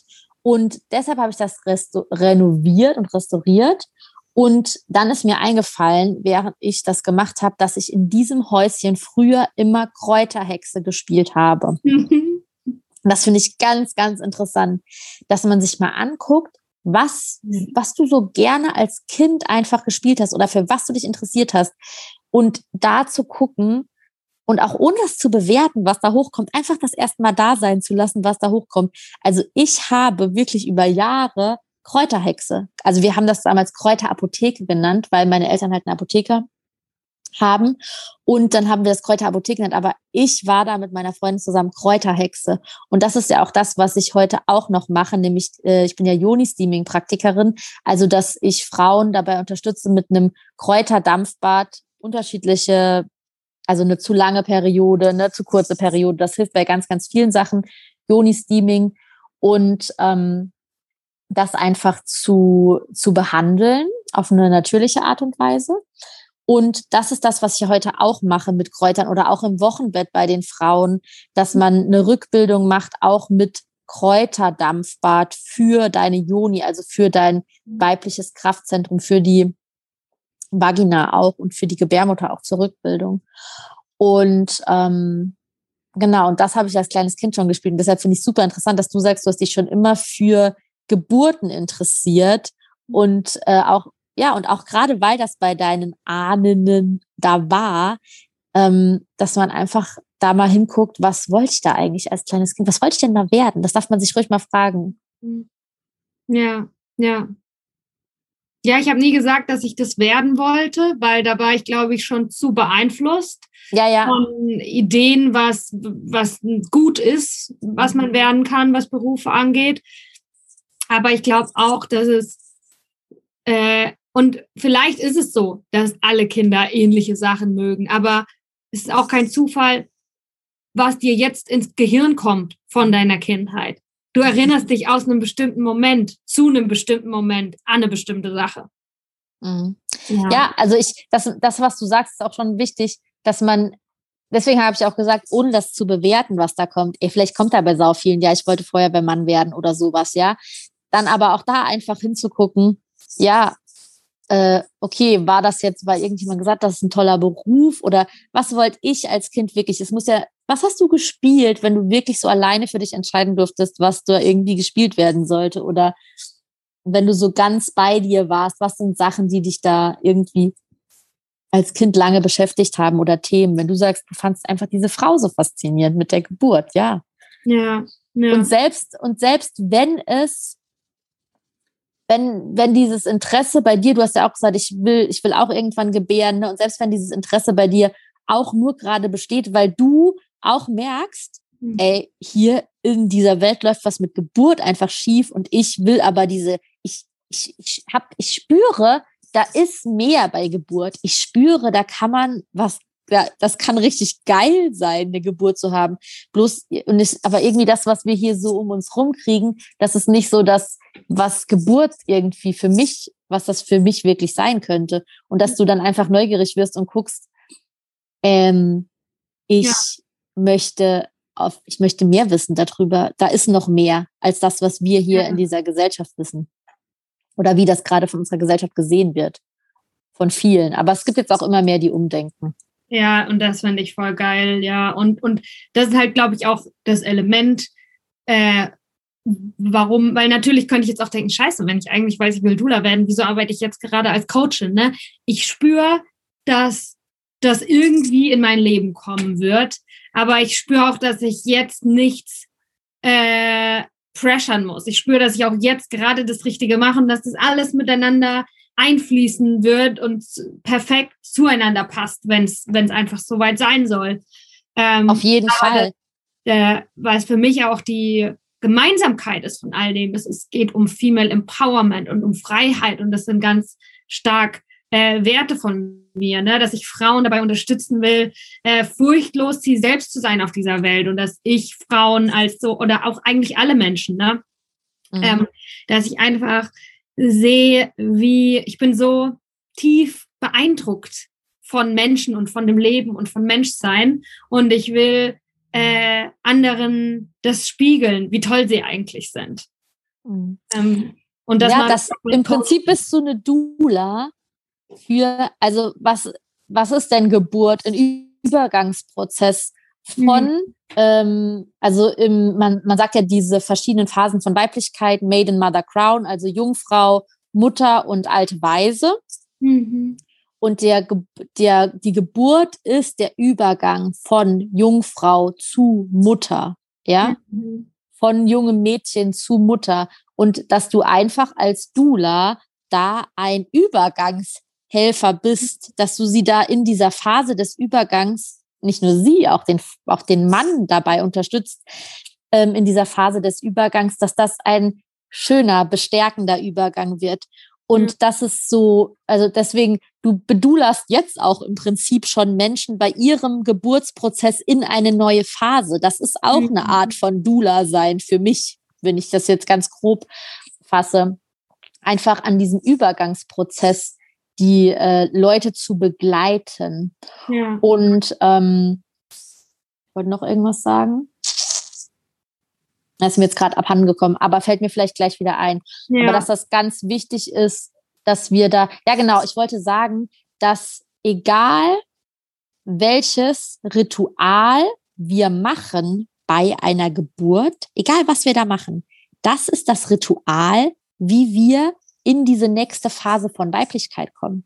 Und die Rituale, die gerade im Moment gemacht werden, die sind super traumatisierend, ja. Mhm. Da werden, da wird Frauen beigebracht, dass sie nicht auf ihre Körper vertrauen können. Da mhm. wird Frauen beigebracht, dass sie Hilfe von außen brauchen, dass ihre Körper nicht funktionieren, ja. Und mhm. das erste Ritual, was in, was die Initiierung eigentlich, die in Weiblichkeit stattfindet, ist Periode.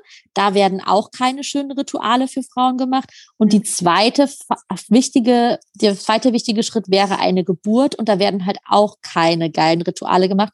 Ja. Und das ist so kommen wir dann in, so sind, so kommen wir dann in die nächste Phase von Weiblichkeit, also einfach nicht empowered. Ja.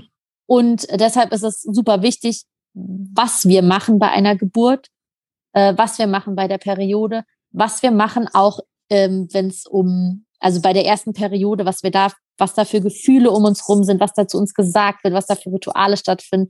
Das gleiche gilt bei Geburt und das gleiche gilt im Prinzip auch wieder bei der Menopause. Mhm. Auch was da für Rituale ist, zieht sich durch den kompletten, durch das komplette Leben einer jeden Frau.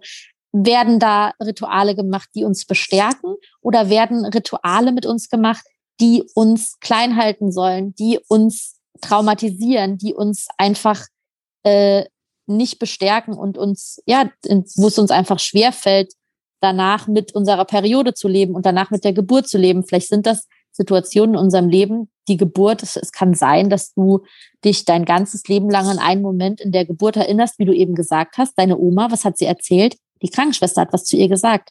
Was mhm. die Ärzte zu dir sagen.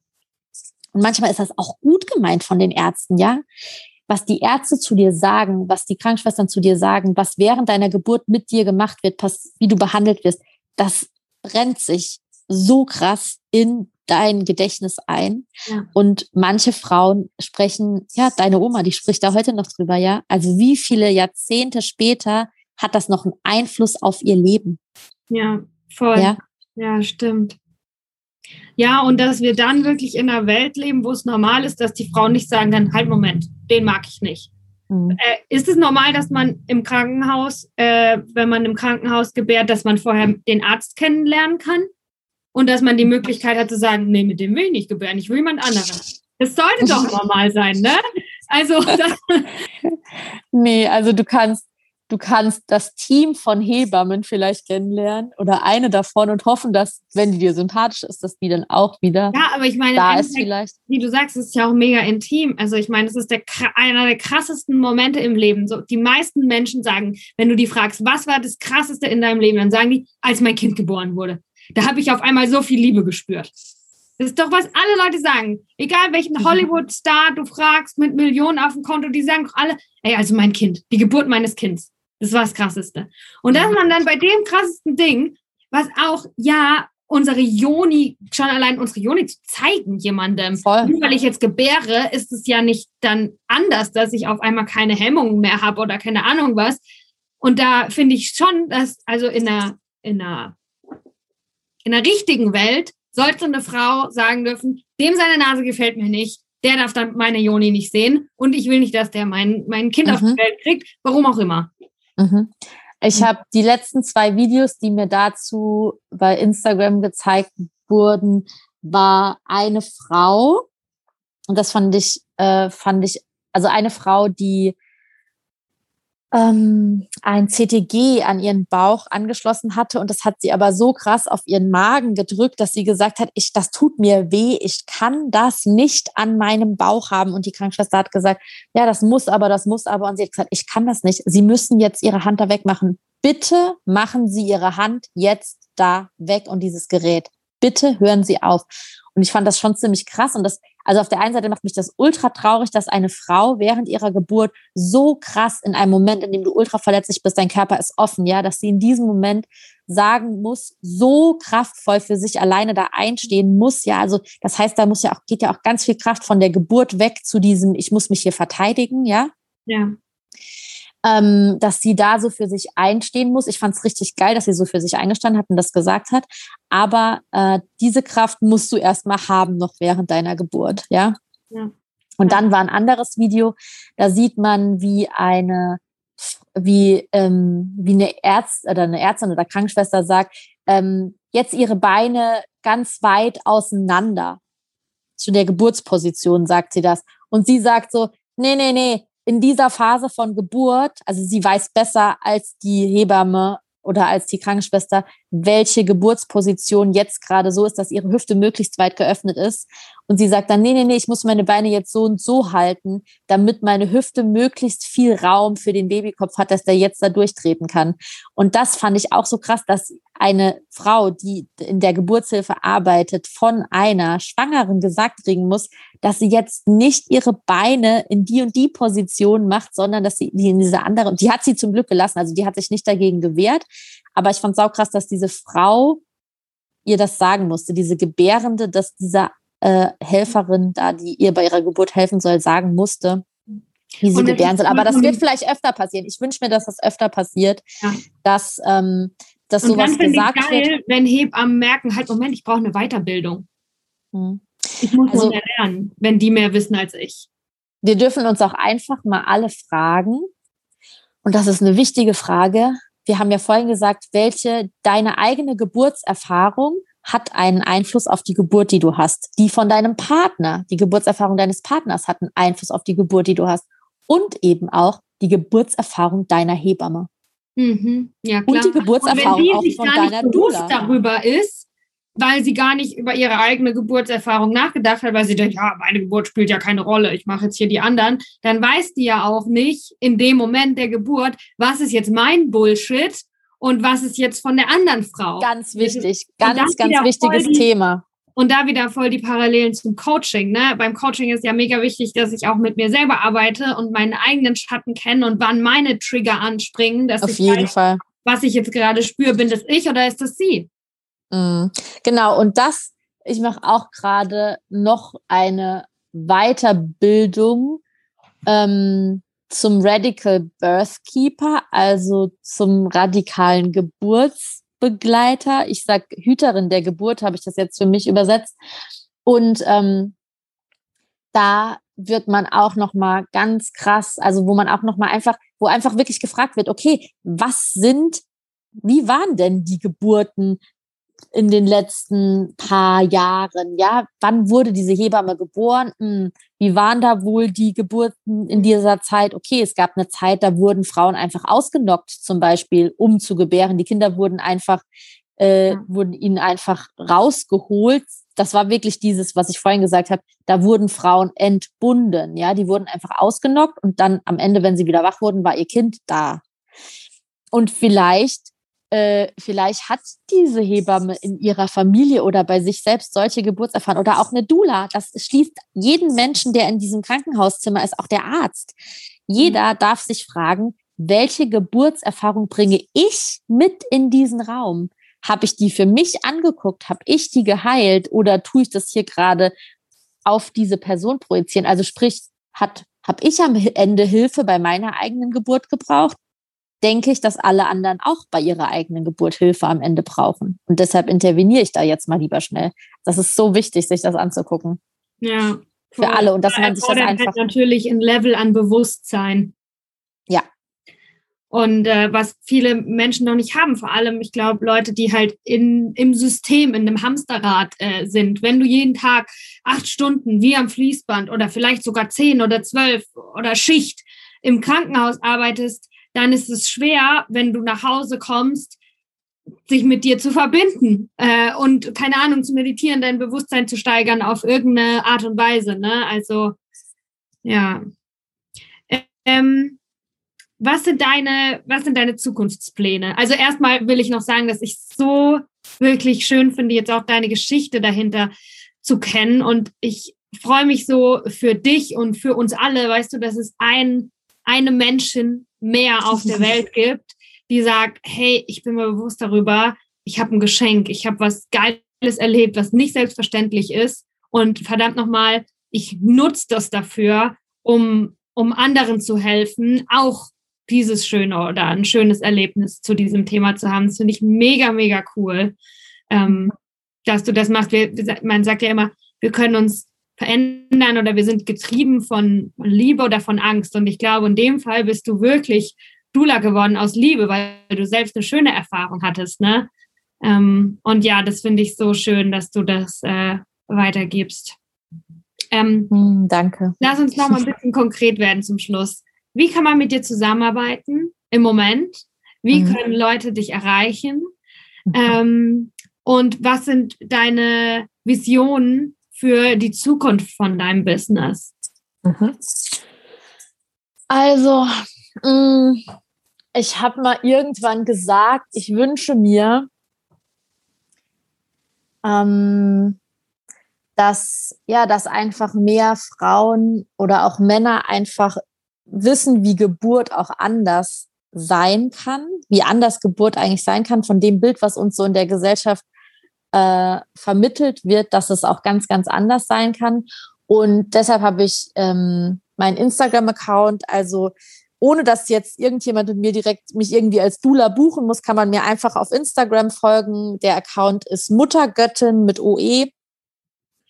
Und ähm, da teile ich ganz, ganz viele Sachen einfach rund um Geburt und sag auch mal Sachen, die vielleicht niemand von Geburt irgendwie äh, denkt. Also einfach ganz andere Sachen.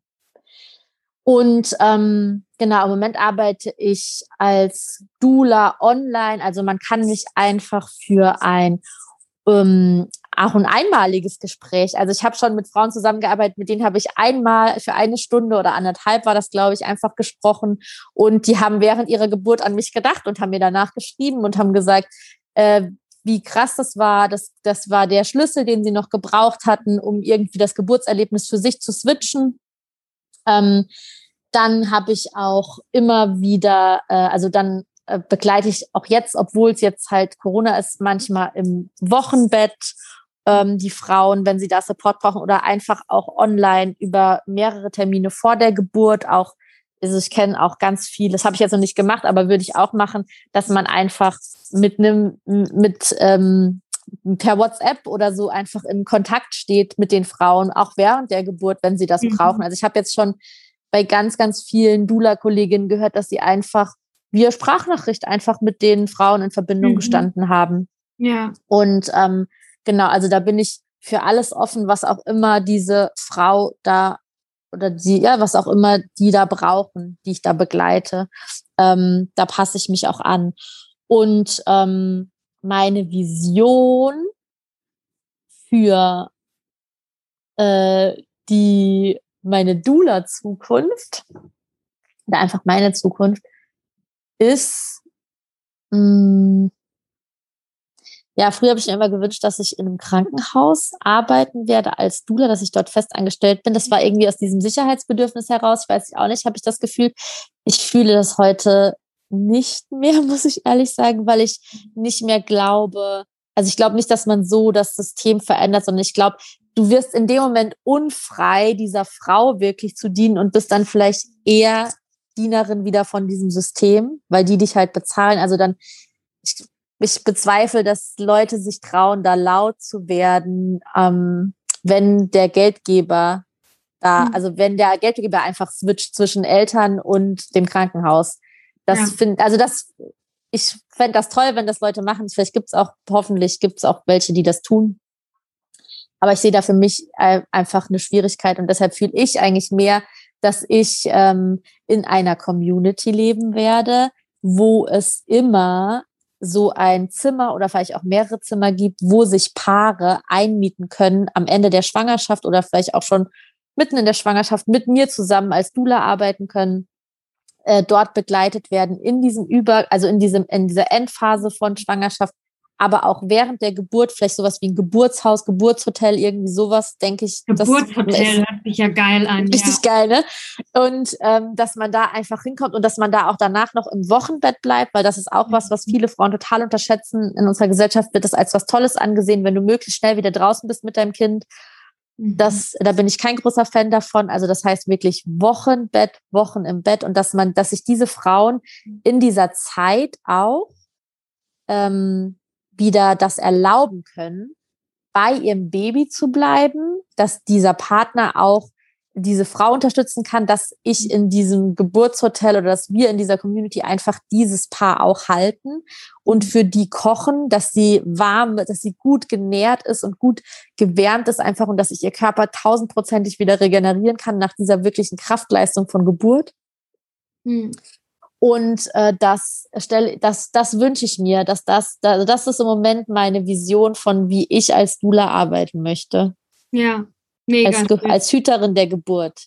Also ich würde mich, ich nenne mich noch Dula, so das merke ich auch gerade ganz stark. Ich nenne mich noch Dula, weil das einfach gerade viele Leute können. Aber ich fühle eigentlich schon mehr, dass ich eine Hüterin der Geburt bin und dass das, mhm. dass das nicht mehr so typisch Dula ist. Ja. Also ich komme. ich buche mich ein. Okay, es haben sich schon mehrere da eingebucht, aber es gibt es noch nicht. Aber ja. das ist meine Vision für die Zukunft, dass wir da einfach, ja, dass es da einfach eine andere Möglichkeit von Geburt gibt wieder. Und deshalb mache ich jetzt auch gerade nochmal ein Praktikum in einem Geburtshaus. Einfach weil ich Bock habe auf ja, Geburt außerhalb vom, mhm. ja, außerhalb vom Krankenhaus auf jeden Fall, außerhalb von dem System vielleicht noch mehr. Mhm. Ja, ja. Oh, du machst so eine wichtige Arbeit. Hm, du auch.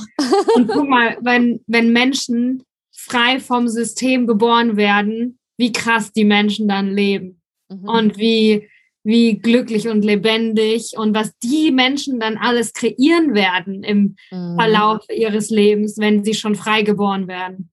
Ja, einfach ähm, Kinder, die in einer Atmosphäre geboren werden, äh, in, in, die sie ganz ruhig geboren werden. Ich teile auch, bei Instagram teile ich auch immer wieder äh, Videos, wo man einfach richtig, das sind ganz ruhige Geburten, da ist keine mhm. Hektik oder irgendwas. Und diese Kinder, die dürfen erstmal vielleicht noch kurz in dem Wasser schwimmen wirklich und dann werden sie langsam und nicht so in Hektik hochgerissen und irgendwo ihnen noch draufgehauen oder was weiß ich, was es da alles für Horror-Stories gibt, dass sie einfach ganz langsam hier ankommen dürfen in dieser Welt. Die kommen hier in diese Welt zum ersten Mal, hören das alles, riechen das alles, sehen das alles und die fühlen alles. Die sind ehrlich gesagt noch viel empfindsamer als wir nach äh, 30 Jahren hier leben, wo wir schon sehr, sehr abgestumpft sind. Das ist für die Wusch eine krasse Explosion an allem. Und wir, ähm, und sich da dann vorzustellen, dass du einfach in Ruhe, deine Mutter ist in ihrer eigenen Kraft, die weiß, was sie da gerade geleistet hat Mhm. Ähm, die ist in ihrer Ruhe. Dein Papa glaubt an dich, freut sich über dich. Der ist auch, auch ruhig, ja, auch mhm. ohne Angst. Der ist auch ruhig. Und dass du in diese Welt dann geboren wirst und du bist einfach in Ruhe. Stell dir vor, so jemand wird in so Ruhe geboren. Das ist einfach ein ganz anderer Mensch. Ja, ja, ja. Ja. Ich freue mich auf die Menschen der Zukunft. Ich, ich bin positiv, ich bin optimistisch. Das wird gut. yes. Ja, und Marlene, wirklich ähm, vielen, vielen Dank für deine Arbeit. Das ist so wichtig und äh, ich wünsche dir von Herzen alles Gute und dass das so erfolgreich wird und durch die Decke geht und, und richtig viele Frauen und Paare ähm, zu dir kommen wollen, genau dafür. Und ähm, ich unterstütze dich, äh, wann immer ich kann, ähm, in diesem Vorhaben, weil ich glaube wirklich, dass, dass wir das brauchen. Ja, danke schön, dass du das sagst. Voll, voll schön. Danke, dass du mich hier in deinen Podcast eingeladen hast. Und äh, vielleicht sehen wir uns ja bei einer Geburt. Vielleicht tun wir zusammen eine Geburt begleiten. Wie schön wäre das? Mhm. Wer weiß, wer weiß, was da noch kommt. Ja, ja. Danke hm. dir. Danke dir und ja, danke natürlich auch äh, für alle, äh, an alle fürs Zuhören. Ähm, sorry für die, für die Internet-Disconnection äh, dazwischen. Yes, äh, sorry. Großes Leben und ähm, ja, ich glaube, ihr habt es trotzdem genossen, wenn ihr bis jetzt noch da seid. So ist das Leben auf dem Land manchmal. Tschüss. Tschüss.